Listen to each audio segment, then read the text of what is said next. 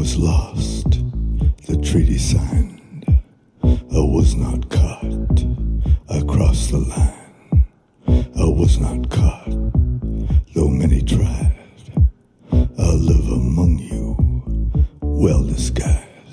Olá, amigos! Sejam bem-vindos a mais um minicast de True Detective. Vamos comentar essa semana o sexto episódio da segunda temporada. Episódio que continuou, né? O Wilker semana passada tinha falado que ele tinha engatado a quinta marcha e ele continuou pisando no acelerador nesse episódio aí, inclusive literalmente. Para falar de True Detective comigo tá aqui, como sempre, o Sr. Davi Garcia. Bom, estamos na área mais uma vez e dessa vez, se alguém reclamar desse episódio, como eu falei no Twitter, merece uma maratona de Gotham assistida de cabeça para baixo. Também marcando presença aqui, como sempre, o Sr. Wilker Medeiros. Tem um meme na internet que o pessoal usou a DC que fez assim: muito escuro, mais escuro, mais escuro. Esse daí é mais tensão, mais tensão, mais tensão. Cada vez mais É. tenso o True Detective que vai ficando. E retornando aqui para comentar a segunda temporada, nosso companheiro já, parceiro de podcast, né? E especialista em orgias, o Sr. Felipe Pereira. Meu Deus, que. Não, não. Para com isso. Oi! Eu pensei que vocês iam falar alguma coisa pra mim leve, tipo, vamos engatar a sexta marcha, tá? Vocês vão falar de orgia logo. Cara, beleza, a né, gente cara? ia chamar outra pra- pessoa, cara. Mas como teve orgia. Não, chama Pois o Felipe é. aí, chama o Felipe. Ah, É que não foi uma, uma orgia completa porque não teve anão, né? cara, se não tem anão, não é orgia, essa é a realidade. Então é isso, nesse clima mais descontraído, né? E parece que tá todo mundo curtindo True Detective, então a gente pode ficar mais tranquilo.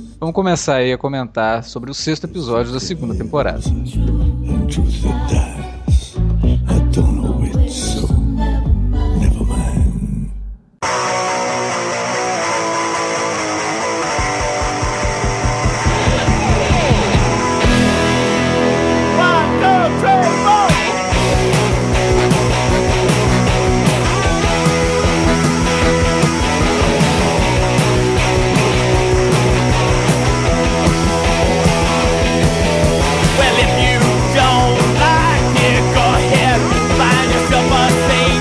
você esteve aqui no começo da temporada. Talvez esse seja o momento mais oportuno de fazer aquela perguntinha, né? Já foi metade, agora a gente chegou na segunda metade, né? Faltam só mais dois depois desse. De lá pra cá, né, da tua participação pra essa agora, você acha que True Detective alcançou o que você estava esperando? Teve uma queda depois daquela primeira e segunda semanas que a gente falou? E aí, o que, que você tá achando até agora? Bom, pra começar, acho que tem que se diferenciar uma coisa básica, né? Suruba e orgia não são sinônimos, tá?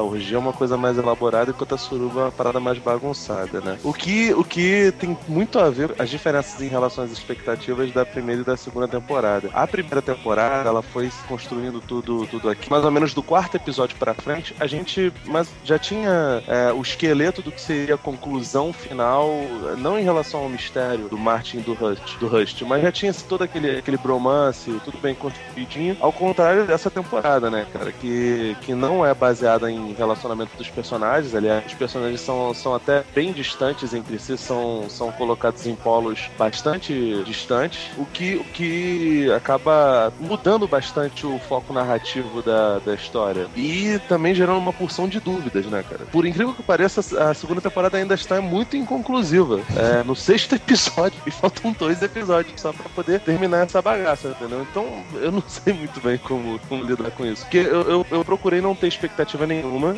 procurei não, não fazer muitas comparações, porque o Pizzolato é muito louco. E essa agora, quando você começa a achar que ele vai começar a responder as coisas, cada episódio vai, vai aumentando isso. Eu acho que é disso até que vocês falam em relação a a tensão aumenta, as expectativas aumentam e, e vai se colocando interrogações, interrogações, interrogações, interrogações, at- até um ponto que eu acho que a gente vai explodir, ou vai começar a chorar, ou vai ficar triste, porque tá cada vez mais, mais louca a situação. Que ele gera uma expectativa perigosa, né? De quando chegar no final mesmo, a gente ficar naquela, porra, mas era isso? É, e, e- e eu acho assim que o Alex até falou, né, que o Felipe tinha gravado no começo com a gente e tudo mais. E realmente, eu acho que quando ele gravou era uma série e agora já virou outra, né? Ele já meteu mais é, informações, né? Já inseriu muito mais coisas, assim, os personagens já se transformaram mais ainda, né?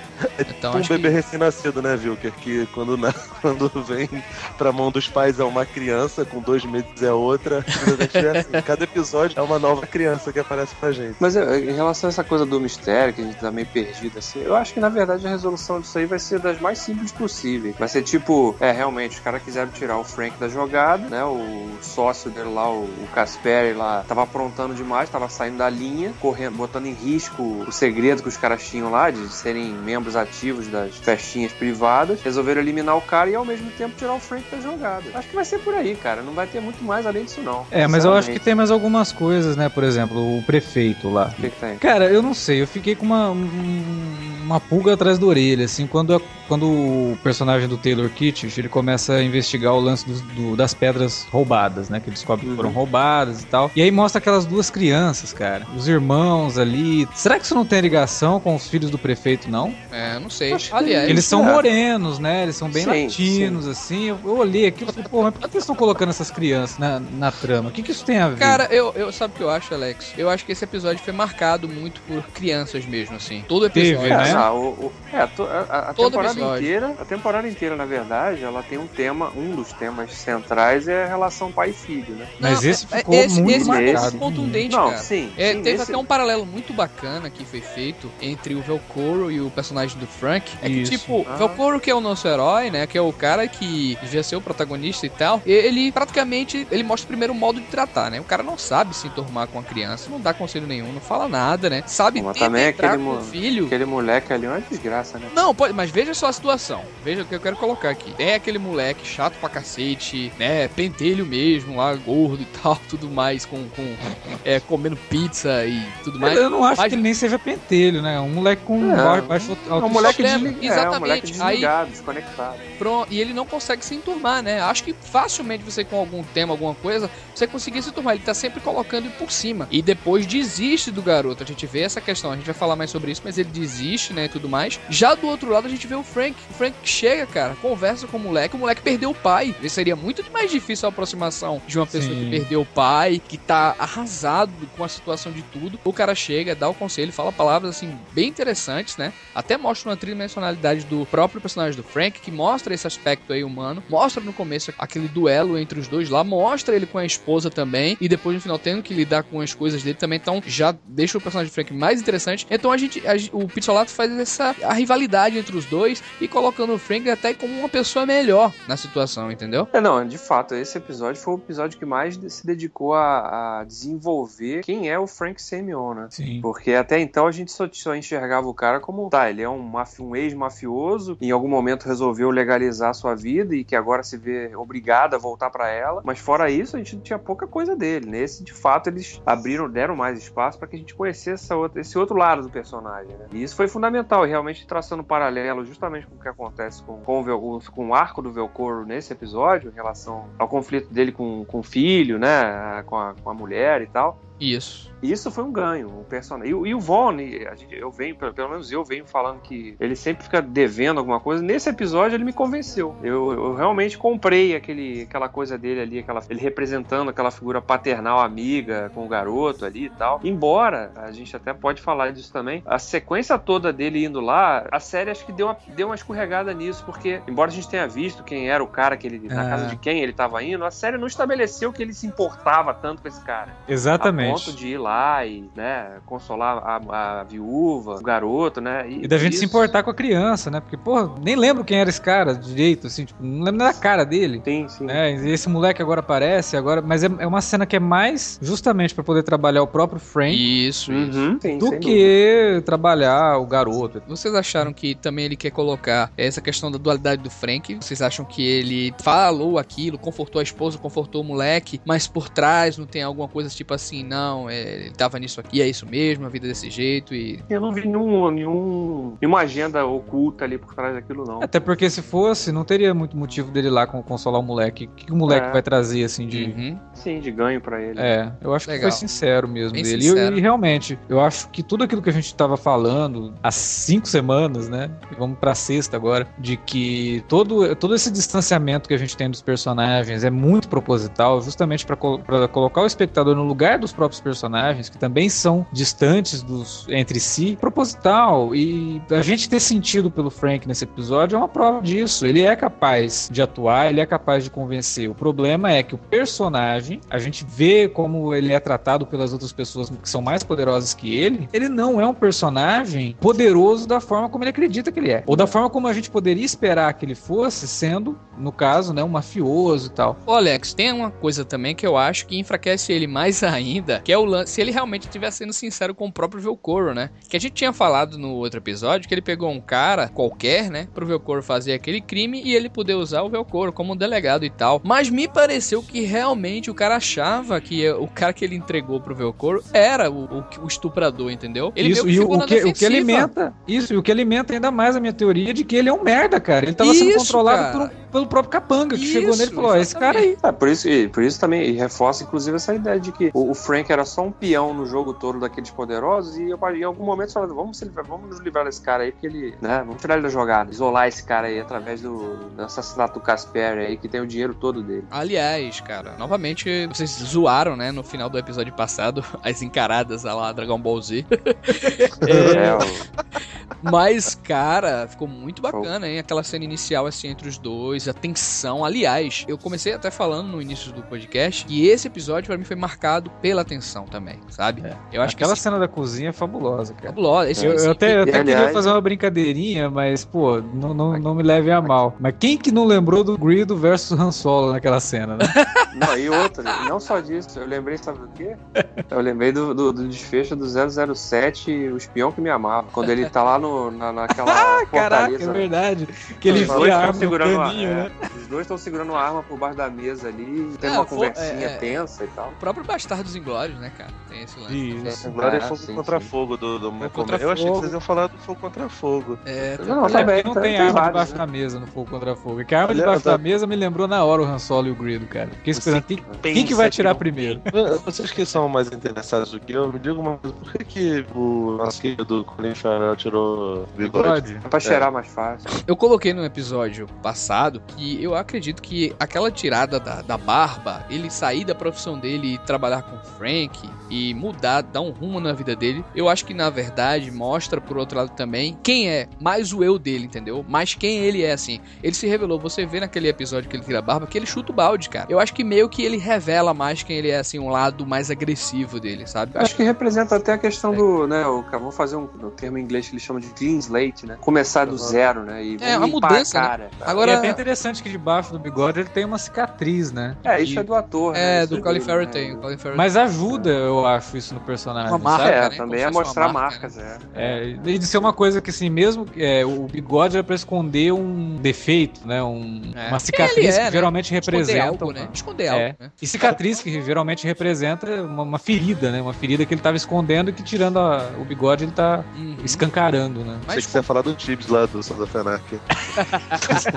É, concluindo o que eu tinha, o- a minha linha de pensamento em relação à atenção nesse episódio, esse diretor é, Miguel Koschnick, sei lá, que ele é um cara que dirige muito seriado, né, também, fez House, Fringe e tudo mais. Eu acho que ele fez outro trabalho interessantíssimo, assim, em direção na série, porque ele tem um jogo de câmera muito diferente e até interessante dos demais que passaram, cara. Eu acho ele um cara muito introspectivo, sabe, assim, ele filma os personagens, tipo, mais de perto, quase que anulando, assim, o universo ao redor, sabe? E isso causa até de maneira, a gente for ver, uma atenção no espectador, porque você não tá vendo o que é que tá acontecendo ali pelo lado. Por exemplo, naquela Traz cena uma final. certa- aí- é, você fica meio quieto, né, e tudo mais. Naquela, Tem- tem- não, tem uma certa claustrofobia, né? Que ele te coloca junto da atenção do personagem. Isso, aquela cena com a Anne, aquela cena final, que ele sempre filma praticamente o rosto dela, dá um close no rosto dela e vai acompanhando ela por onde ela anda, e tem os cortes assim meio bruscos, secos. Cara, aquilo é de uma tensão muito bacana, cara, sabe? É, É, muito bem dirigida aquela cena toda. E, e teve uma outra coisa também, que aí é um aliado, né, a direção dele e a montagem, que foi um corte logo no começo do episódio, que é o corte que sai da, da cena da cozinha pra cena da cabaninha lá, onde eles estão, é, onde eles acharam aquela, aquela cadeira, né, que tá toda Uhum. coberta de sangue e tal. Quase que um raccord, né, assim, de... É, porque ele coloca ideias, aquela né? cadeira na mesma altura que ele tava pegando a- o take do, do Velcoro, né? Isso. E a gente sabia que o Velcoro tava segurando uma arma. E aí quando ele corta, ele corta com flash, que dá a impressão que tava saindo um tiro daquela cadeira. É uma puta sacada. Você falou, olha que legal, né? Ele, ele conseguiu unir as duas coisas ali, né? Ele, ele brinca um pouco com a própria tensão que ele havia criado, que tava se dissipando, de repente ele faz isso, assim, porque é um corte bem seco, bem brusco, ficou bem interessante. Foi o episódio muito bem dirigido, gostei E mesmo. outro acerto que eu achei também, eu valorizei, porque a gente até brincou, né? Pô, o sexto episódio vai ser o episódio da orgia, né? Que falaram que tinham gravado uma cena num casarão e tal. Completamente De nonsense, né, cara? Puta que pariu. Não, e, e o que eu achei legal é que, pô, se por se tratar de uma série da HBO, a gente imagina, pô, agora vamos aproveitar, né? Esse vai ser o momento que a gente vai ver close de peitão, né? As mulheres se agarrando. A gente cara. via, era tudo desfocado, né? É. A pornografia mais anti-punheta que eu já vi na, na HBO, cara. Mas, mas olha só. Mas, Em analisar, em analisar cenas punhetísticas da HBO, cara. Pô, que decepção, cara. mas True Detective, tirando a, a primeira temporada, aquela cena com a Dadário, Uhum. é, nunca focou muito nessa coisa do sexo como a gente via em Não, Game of Thrones, Não, né? não. Realmente É. não, mas, mas assim, por exemplo, tanto a cena da Dadário quanto a cena da Michelle Monaghan lá com, Com com o nosso querido. com- isso, pô, são maravilhosas. As duas meninas estão É. tão muito exibidas. E aí você vê a diferença. Tipo, é até uma diferença de pegada mesmo da. Não, lógico. Eu acho que quase não tem espaço, não tem vida, sabe? Pra algo assim mais sexual, uma, uma coisa mais. Até Sim, mesmo sim. comédia ou piadas ou coisa. Eu acho que essa, é, essa segunda temporada realmente não abre espaço pra que eles Não- não coloquem é- isso, sabe? Não, Não, é de só fato. isso, não é só isso, ô Vilker. A primeira temporada era uma cena, uma, uma temporada muito, muito em volta do universo masculino e a mulher ali era sexualizada para os olhos do homem. Pô, cara, tem, tem, tem cena, a Dadário puxa a camisa dela, o peito dela fica balançando, sabe? Ele faz reverbere. Então, tipo, aquilo ali é uma coisa muito fálica pro homem. Ah, e nessa talvez temporada. com o personagem do Woody Harrison, né? Que era um cara extremamente machista, preconceituoso. Não, e Não, combina mas com a é- própria abordagem que a série traz, né? Sim, Daquela primeira é- temporada, que é realmente, como a gente tinha falado, que muita gente reclamou do machismo, mas não é uma falha o machismo na primeira temporada. É simplesmente um. É proposital, né? É, um Registro, né? Um simulacro registro e- da época. Agora, essa Da época e do temporada. lugar, pô. O troço se passa em Nova Orleans. Ah, sim. E Nova Orleans, porra, conservadora até o talo, né? Isso, os Mas caipirões, assim, você vê que é uma sociedade bem caipirona, machista total. Não dava pra mostrar uma mulher extremamente poderosa, forte. e, cara, não. Não, mas, mas mesmo nessa temporada não existe uma mulher. Até porque ninguém ali é super poderoso, né? São todas pessoas meio. meio. É, Não, mas tem uma figura de. Tem, tem uma figura feminina de. Mulher de- muito forte, decidida. Tem uma figura feminina de autoridade que é a, a mulher lá tá comandando toda a investigação, né? Não, Ah, sim, sim, sim, mas sim, o, que, eu- sim. O que eu tô falando é que assim, o pessoal é mais ou menos equiparado de, de, de poder e ninguém é super poderoso, Sim. é, ou, ou acima do bem e do mal, como era o Rush, que, tipo, era um cara super julgador. E, e a sexualidade nessa segunda temporada, ela é meio reprimida. Você vê que todo mundo ali tem um problema, Isso. Tem, algum, alguma, é, usando o termo da, da psiquiatria, parafilia, alguma doença, uma anomalia ligada à sexualidade. Existe sim um, é, muitos laços ali de ninfomania, mas tudo muito reprimido. E- Vergonha de, de assumir os seus. É, e, e por- e aí o, o papel da Rachel McAdams é, Fantástico, acaba, era- era acaba justamente isso que eu queria falar. ciclo pra caramba em relação a isso. É, porque dá, dá muita pista, né? Do porquê que ela é tão reprimida assim, né? É, eles falam que Não, ela né, foi cara, abusada, praticamente- né? Finalmente, É, um- cara. Era isso que eu queria falar. Finalmente. E era o eles Vilker revelaram, ali, né, cara? Aquele cara é você, não é? Sim, era ele.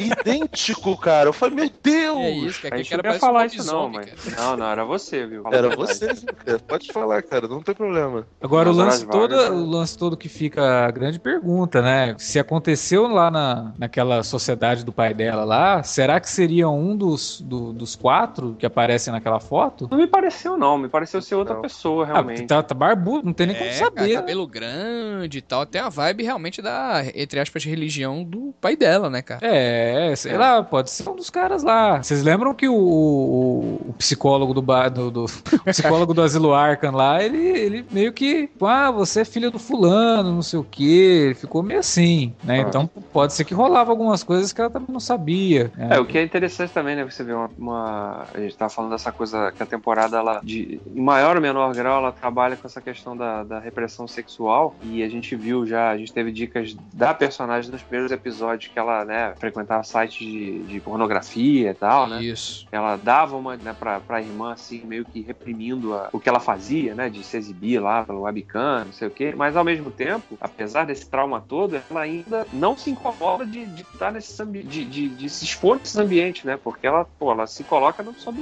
risco total de ir pra uma festa daquele que tudo podia acontecer, né? Sim. Né? Será Então, que dizer- a gente poderia dizer que ela é sexualmente desequilibrada, não tem concentração nesse aspecto, alguma coisa do Não, tipo, é Felipe? O que, é que tu total, acha? Por recriminar a irmã e ao mesmo tempo entrar em site pornô e de não ter noção de se meter numa situação perigosa daquela. Você, você acha que ela é desequilibrada assim sexualmente também? Ela não tem noção assim que isso realmente marcou tanto, aquele abuso marcou tanto a vida dela que ela eh, se descontrolou completamente? Uma das riquezas do personagem dela é que ela é uma coisa muito dúbia. Então eu não sei se o trauma tem a ver necessariamente com esse tipo de comportamento. Mas existem duas, eh, tipo, a, personalidade sexual dela se bifurca. Existe a, questão dela ser uma, um- eu vou usar um termo aqui meio, meio escroto, mas acho que cabe isso. O- existe o fato dela ser uma mulher alfa, ser uma, uma mulher que domina a relação, e isso pode ou não ter a ver com o trauma dela, e existe a questão dela ter é, o trauma e isso influir em alguns aspectos da, da sexualidade dela. Não acho que o fato dela consumir pornografia ou de, fa- de fazer qualquer coisa assim tenha a ver necessariamente com o trauma. Ela é uma pessoa bem resolvida, ela é sexual e ela não tem vergonha de ser sexual. Isso até é, é algo episódio que passado, dialoga né? Ela falou. Sim, cara, no primeiro episódio, o cara chega lá, fala com ela, aconteceu alguma coisa, ele provavelmente ele broxou, ela fez um fio terra, ele não curtiu esse negócio todo, e o cara começa a stalkear ela, ela fala, você cuida da sua vida, se você me vier pra cima de mim, eu vou quebrar o seu supercílio, vou quebrar a sua cara. Então, tipo, ela é uma pessoa bastante decidida em relação a isso. A questão é que, tipo assim, a perseguição que ela faz em relação à irmã, aí sim eu acho que tem a ver com, com esse trauma que ela tava fazendo. E isso já tava sendo, sendo meio que, que, que construído há muito tempo. Tanto que, tipo, quando ela chegou e falou- recriminou a irmã, a irmã falou: Ah, você não pode falar porra nenhuma de mim, vai cuidar da sua vida. Então, é, as coisas estão intimamente ligadas. Mas eu não acho que o fato dela é, agir desse jeito seja necessariamente pelo, pelo, pelo trauma, não. O trauma pode ter fortalecido o caráter dela em relação a isso. A ser enérgica com os homens e de querer exercer poder sobre eles, não, não por exercer poder sobre os homens, mas por, por exercer poder em sua vida. Ela acho não que é é- uma mulher passiva. Eu acho que é mais também pela característica de ela, assim, nunca mais vou me deixar ser manipulada por um homem. Isso, Exatamente. é. É, É é eu mais a acho. questão dela não se deixar ser manipulada do que ela querer exercer um poder, assim. É. Sim, sim. Ah, exatamente. É uma, uma defesa. Ela não, não necessariamente. Ela não quer oprimir, não é, né? Tipo aquilo que, que os idiotas falam sobre é, abre aspas, feminazes, fecha aspas, de achar que toda mulher feminista vai querer arrancar o pau do homem, não, gente. Isso é gente maluca. E isso tá muito mais próximo de uma pessoa maluca do que de uma feminista. Não tem porra nenhuma a ver com isso, entendeu? Essa pessoa precisa de tratamento. E ela não é, tá, tá longe de ser, de ser uma mulher que pensa desse jeito. Como É. a maioria dos homens é absolutamente machista, isso acaba parecendo uma posição agressiva. Não é, cara. Ela só tá se defendendo. Exatamente. É uma personagem lindamente construída, assim. Eu acho que a construção dela talvez seja a mais. Eu, eu gosto muito da do, do Taylor Kitsch, ele também um personagem é, cheio de nuances e tal, mas a dela é realmente fantástica e melhorou muito nesse episódio por conta de tudo isso que é aconteceu, abordado. Darkness church in ruins. There's nothing left to feel.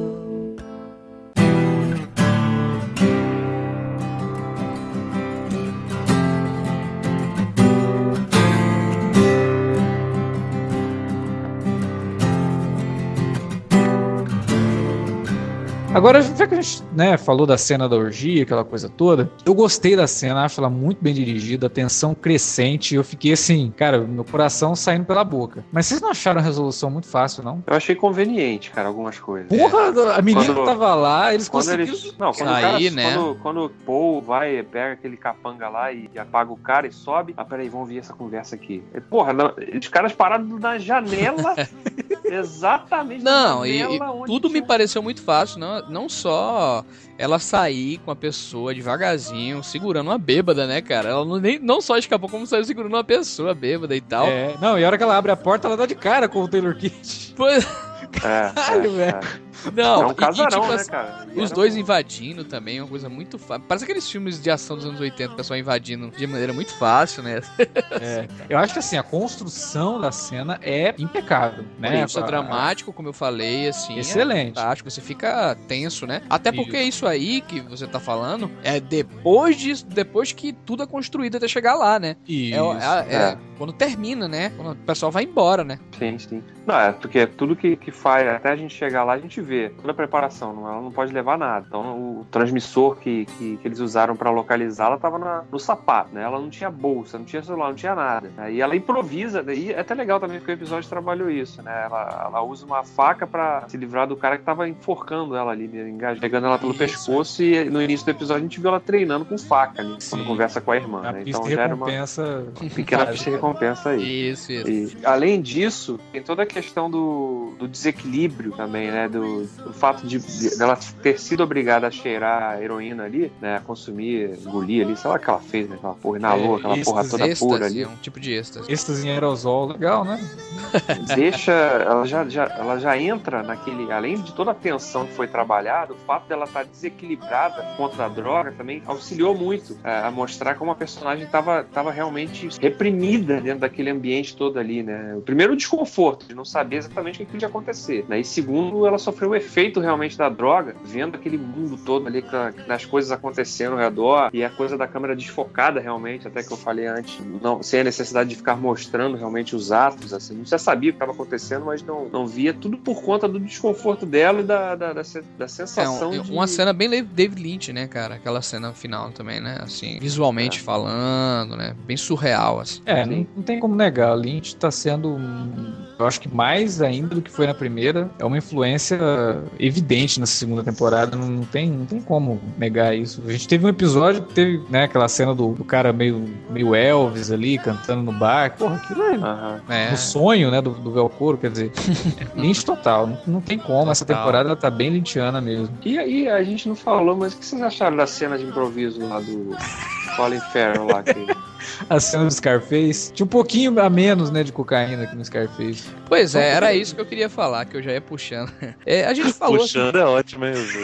Não, o Wilker Caraca. ali. Muito fálico, parabéns. Puxa aí, puxa aí. É, eu Vai- tenho só não vai fazer evitar, evitar, mas- A gente falou, assim, de várias atuações, de vários pontos também, mas vamos falar de novo do Colin Farrell, né, cara? A cena mesmo aí do que o Davi falou, do Scarface, né, e tudo mais. Caraca, bicho. Assim, tem um trabalho também do Sapochnik, né, nessa, nesse aspecto, que ele vai mostrando pouco a pouco, né, primeiro ele se entregando aos vícios, né, depois ele pensando no relacionamento dele com o Shed, ele contemplando os aviões, né, depois mostra, assim, os cortes dele na mão, né, em aqueles, naqueles planos de detalhe e tudo mais, mas tem muito aquela coisa da câmera tá no rosto do Colin Farrell e ele passar e transmitir novamente toda aquela aquele conflito, né, cara? que O cara tá vivendo, né? Tem é, é, primeiro aquela coisa meio overacting, né, dele fazendo aquelas doideiras e tudo mais, mas depois tem uma cena muito bacana com ele no telefone com a mulher, tá ligado? Que é uma cena mais intimista assim, muito Mas você sabe que eu não, eu não acho que a cena dele loucão seja overact, não, viu, cara? O Colin Farrell, ele tem uma experiência grande, assim, como usuário de drogas. Eu acho que ele trouxe isso ali para aquele momento.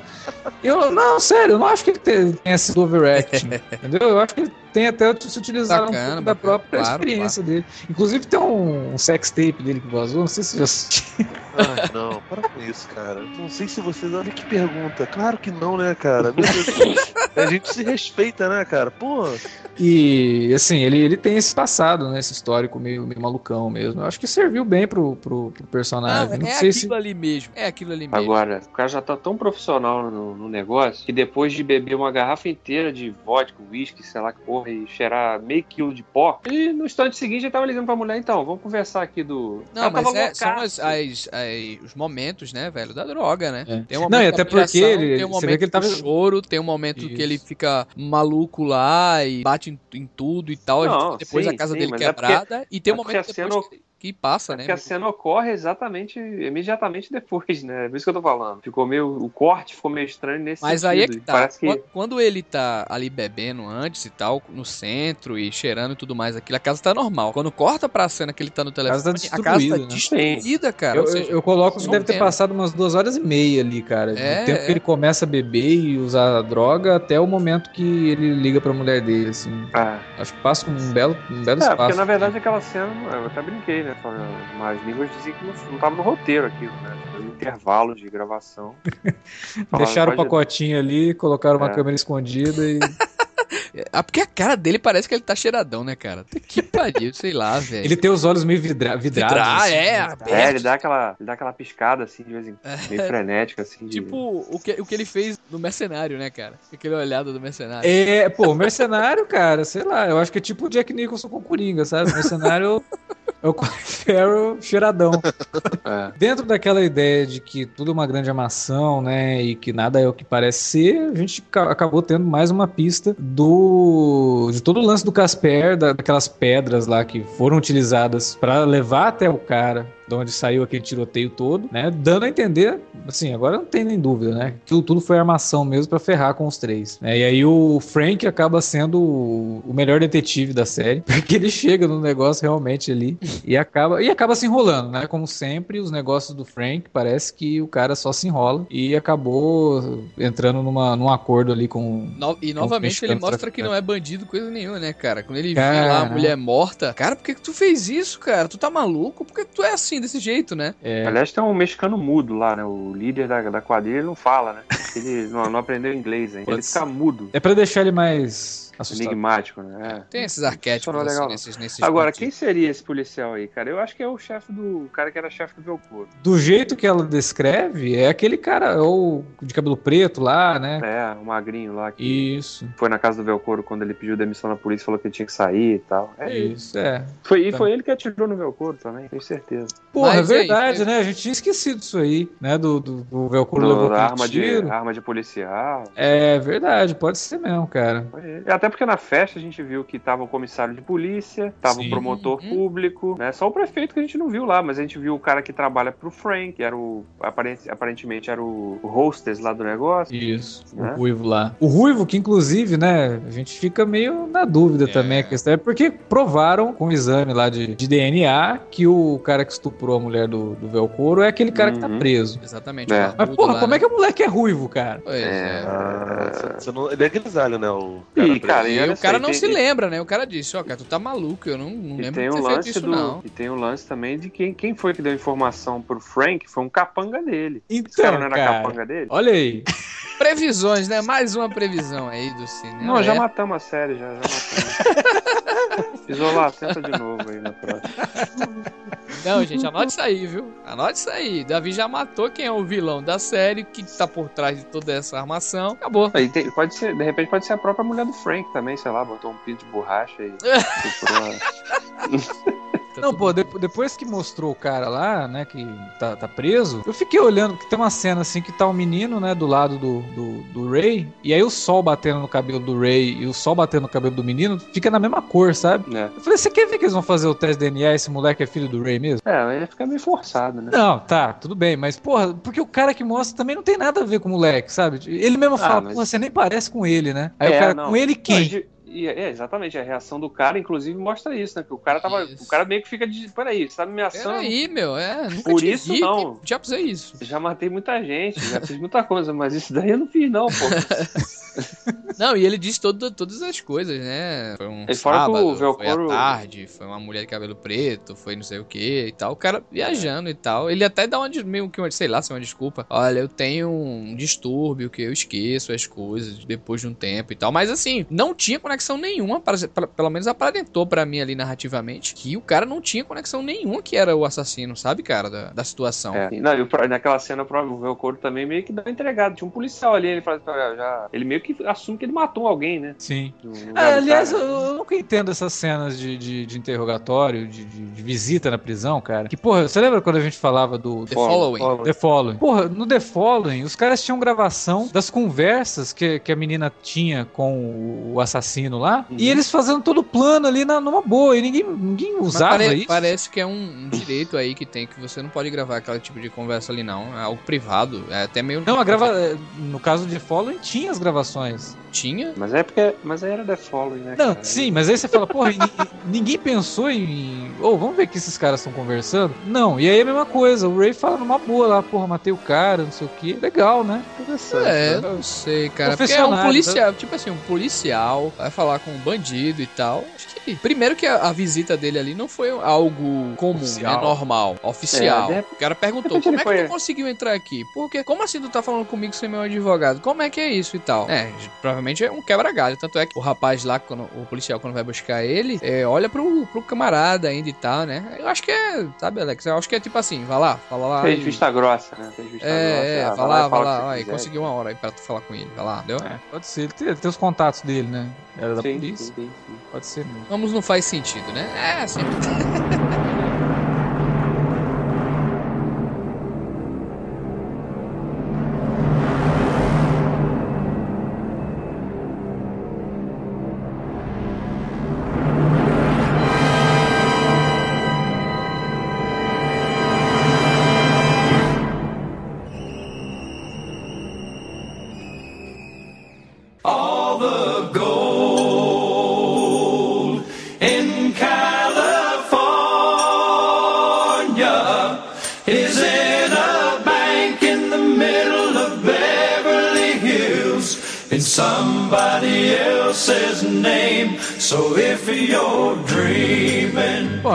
Só, né? Conseguimos aí cobrir vários aspectos desse episódio, que avançou mais a história. Eu tinha falado no começo que ele termina, literalmente, né? Ele, ele acelera, a gente termina ali com o Velcoro correndo na, na autoestrada ali pra fugir dos capangas do- dos velhinhos tarados. E vamos esperar, né? Mais dois episódios e a gente encerra essa temporada. Até agora a gente ainda fica meio na dúvida o que, que vai acontecer, o que, que é isso, o que, que tá acontecendo aqui, mas eu acho que a série vai, vai ter um desfecho que deve agradar aí pelo desenvolvimento dos personagens até agora. O desfecho do mistério, eu acho que aquilo que o Davi falou vai ser uma coisa assim bem. É, olha, era isso mesmo, pronto, acabou, mas o que importa aqui foi a jornada desses caras. Como sempre, a gente encerra é, esse bloco de discussão aí do, do episódio e logo em seguida a gente começa o bloco de comentários. Então, se você quiser continuar por aí, continue. A gente sempre também pede para que você continue, porque os comentários do pessoal que ouve nosso podcast são sempre muito interessantes. Se você não quiser continuar, a gente se vê semana que vem e até lá. Mas fica por aí, tem comentário bacana. somebody else's name. So if you're dreaming. Começando a leitura de comentários, o primeiro é do arroba Pablo Grilo. Ele, ele logou né, com o, usuário dele do Twitter para comentar ali na, na nossa área de comentários. E ele diz o seguinte: ó, Caros, cheguei ao minicast pelo Wilker e foi uma ótima indicação. Acompanho desde o primeiro episódio o trabalho de vocês com podcasts curtos é bem bacana. Gostaria só de contribuir com essas observações a seguir. Discordo de quem falou que as séries da HBO são para serem vistas com um episódio por semana para ir digerindo. Por algum problema de memória, eu sempre deixo qualquer temporada terminar, ou a série terminar para ver tudo de uma vez. Só fiz isso contra o Detective para realmente evitar spoilers. Não consigo ver nenhum por semana, esqueço muita coisa, ou ver 10 num dia, não vou lembrar de nada. E ainda menos guardar um ano entre as temporadas. É, eu também costumo fazer isso, tem várias séries que eu separo mesmo pra ver tudo Fargo, de uma né, vez. cara? Fargo é Ah, cara, não dá. É muita série e, porra, começa a misturar a história. Daqui a pouco você fica esperando o personagem É. de Fargo entrar em True Detective. é foda. Tô vendo arquivo X, tô esperando. Porra, cadê a Scully, cara?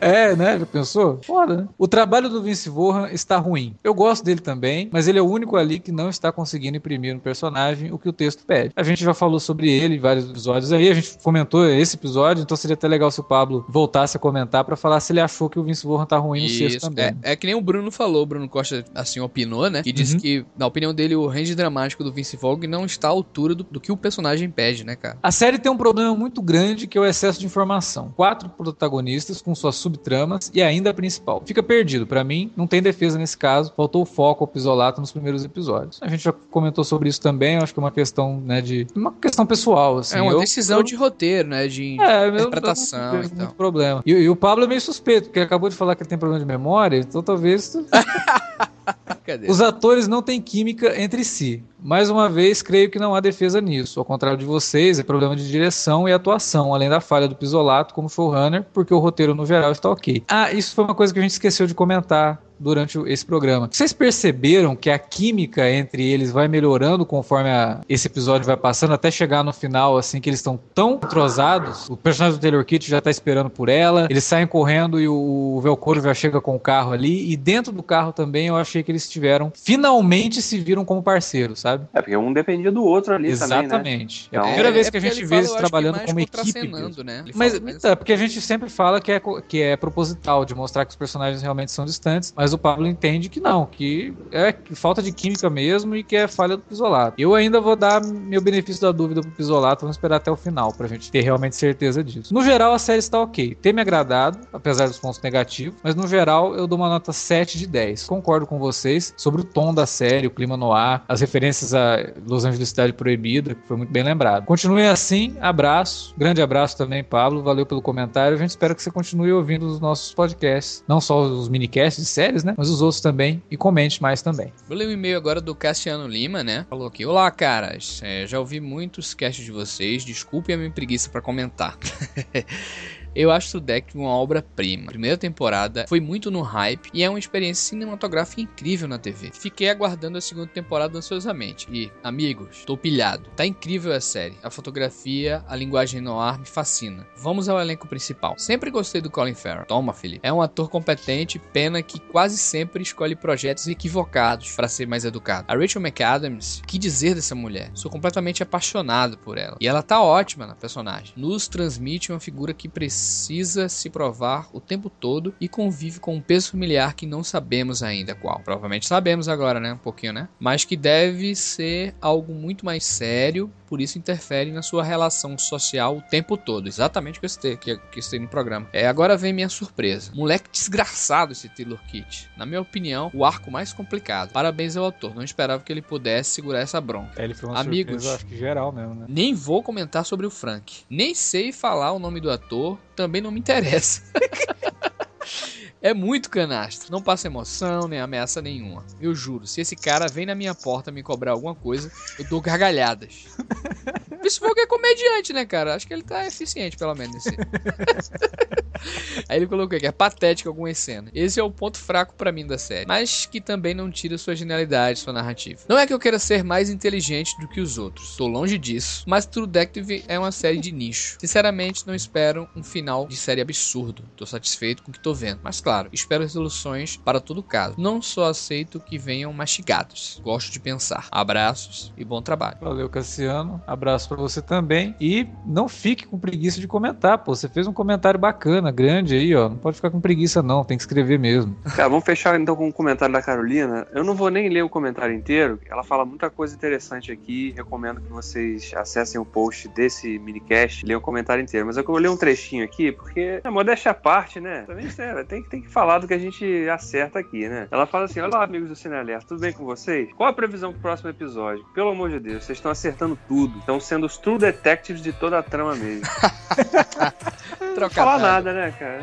Vou- Por exemplo, se você já ouviu esse minicast aqui, você já sabe como a série vai terminar. A gente já adiantou aqui. Então, é só, é só isso. Eu queria ler esse textinho porque eu realmente acho que vale a pena a gente reconhecer também o nosso esforço aqui de True Detectives, como a Carolina É, ela falou. lembrou que o primeiro nu da série foi do Taylor Kitt, né, cara? O único, né? até, até esse episódio tinha sido o único. mesmo. É, tinha Darkness does appear.